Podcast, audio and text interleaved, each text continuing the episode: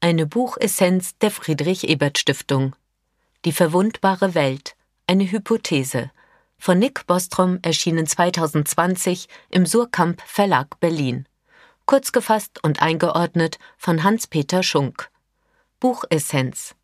Kernaussagen. Unsere Welt ist verwundbar. Potenziell droht sogar durch die fortschreitende technologische Entwicklung eine vollständige Selbstzerstörung der menschlichen Zivilisation. Nick Bostrom hält es für nicht unwahrscheinlich, dass in Zukunft durch technologische Errungenschaften selbst einzelne Individuen dazu befähigt wären, die gesamte Menschheit auszulöschen. Gleiches gilt sowohl für Staaten, die einen militärtechnologischen Vorsprung errungen haben, als auch für die unkontrollierten Folgen des Klimawandels oder einer noch unbekannten Technologie, deren zerstörerisches Potenzial heute nicht abzuschätzen ist. Lösungen sieht Bostrom für solche Szenarien lediglich in flächendeckender Überwachung und einer Global Governance. Einordnung aus Sicht der sozialen Demokratie. Aus Sicht der sozialen Demokratie ist es sinnvoll, über die Erhaltung des Weltfriedens und der menschlichen Sicherheit nachzudenken in Anlehnung an Willy Brandts Entspannungspolitik, die sich im Rahmen der Mutual Assured Destruction abspielte, einem bedrohlichen Untergangsszenario gemäß Bostroms Überlegungen. Buchautor Nick Bostrom, 1973 in Helsingborg geboren, ist ein schwedischer Philosoph an der Universität von Oxford, wo er das Future of Humanity Institute als Gründungsdirektor leitet. Von ihm sind über 200 Publikationen zu Bioethik und Technikfolgenabschätzung erschienen, wie beispielsweise die Bücher Superintelligence, Human Enhancement und Global Catastrophic Risks.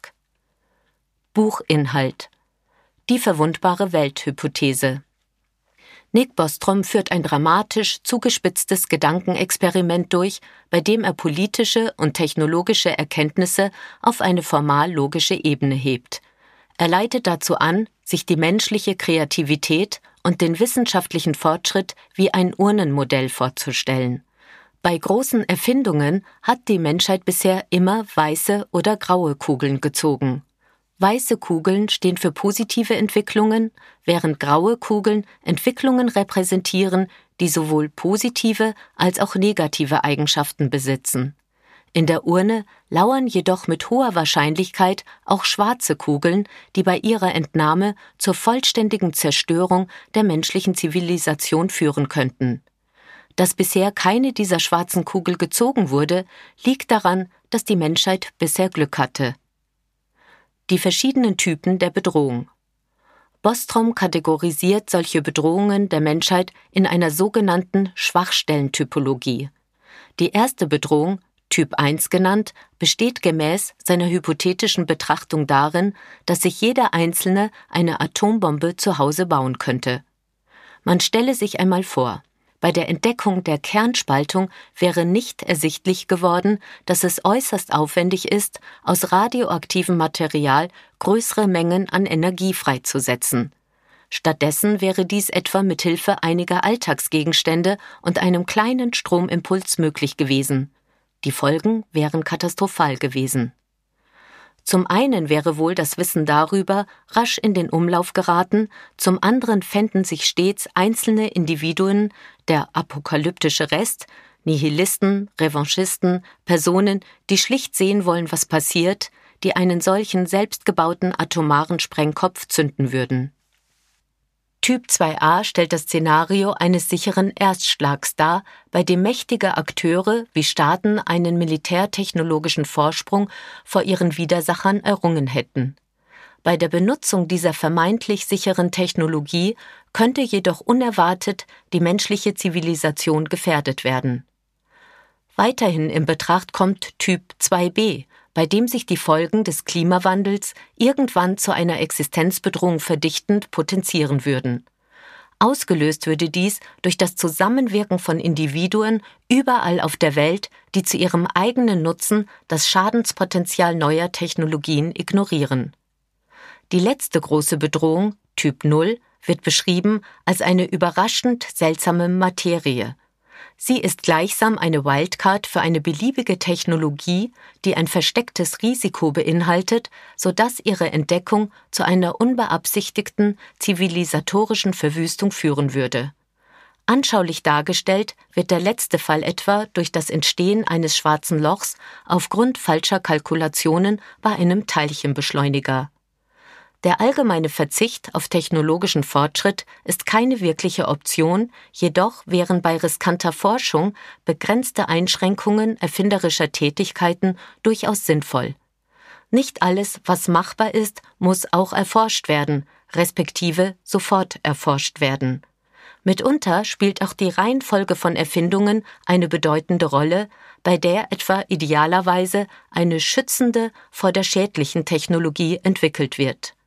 Explizit zu fördern wären zudem Technologien, die vorwiegend schützen, indem sie etwa eine effizientere Überwachung von Krankheitsausbrüchen ermöglichen. Insbesondere die unbeschränkte Entwicklung biosynthetischer Stoffe birgt Gefahren.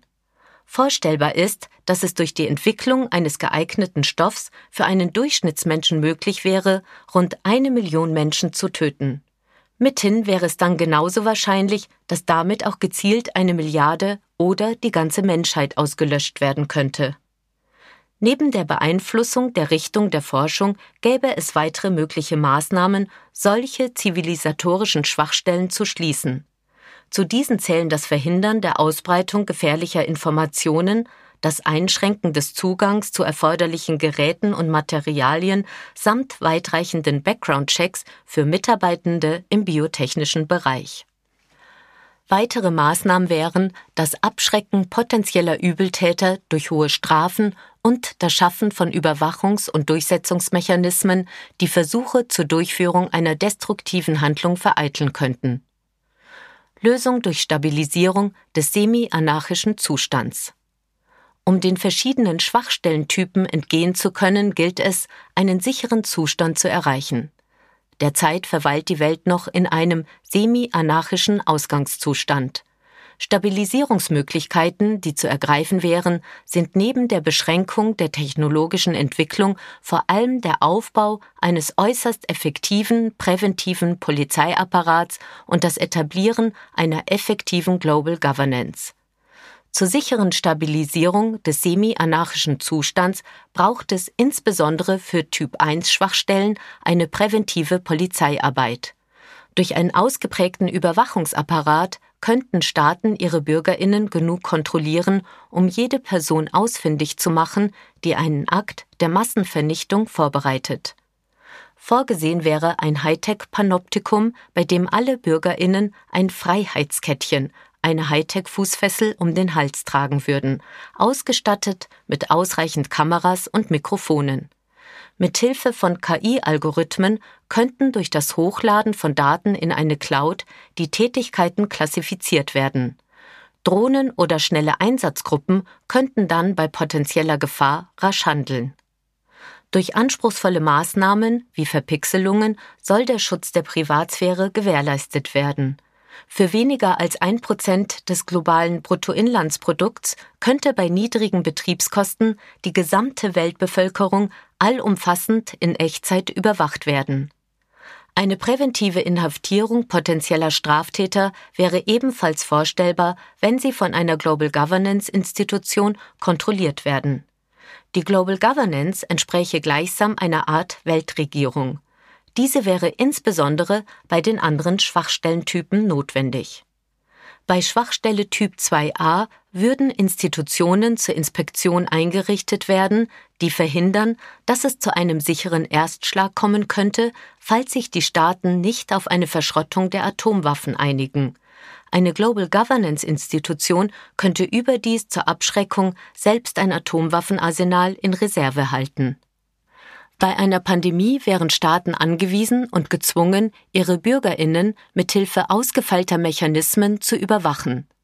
Weiterhin sollte gemäß der Typ 2b Schwachstelle die Global Governance die Staaten dazu veranlassen, auf einzelne Akteure derart einzuwirken, dass diese nicht ohne Eigeneinsatz von den kostspieligen Klimaschutzmaßnahmen anderer profitieren.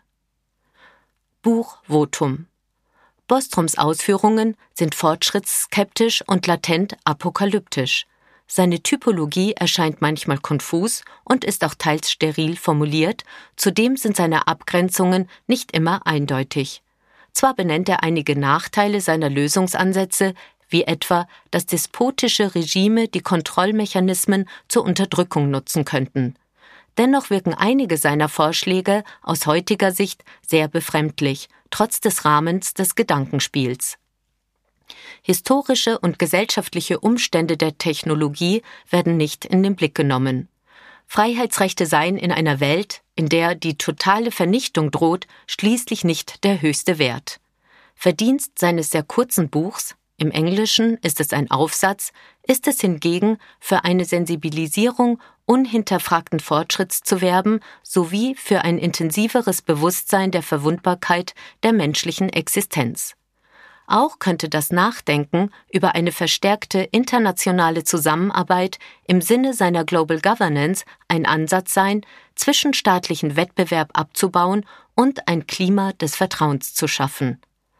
Einzelne von Bostrom aufgeworfene Aspekte, wie sein Werben für die vollständige Verschrottung aller Atomwaffen, dürften sicherlich im Sinne der sozialen Demokratie sein und deren Vision von einer friedlichen Welt eine allumfassende Überwachung zur Gewährleistung absoluter Sicherheit zu Lasten grundlegender Freiheiten, wie es heute bereits in China zu beobachten ist, widerstrebt jedoch der sozialen Demokratie und ihren traditionellen Vorstellungen von einer freiheitlich-demokratischen Gesellschaft.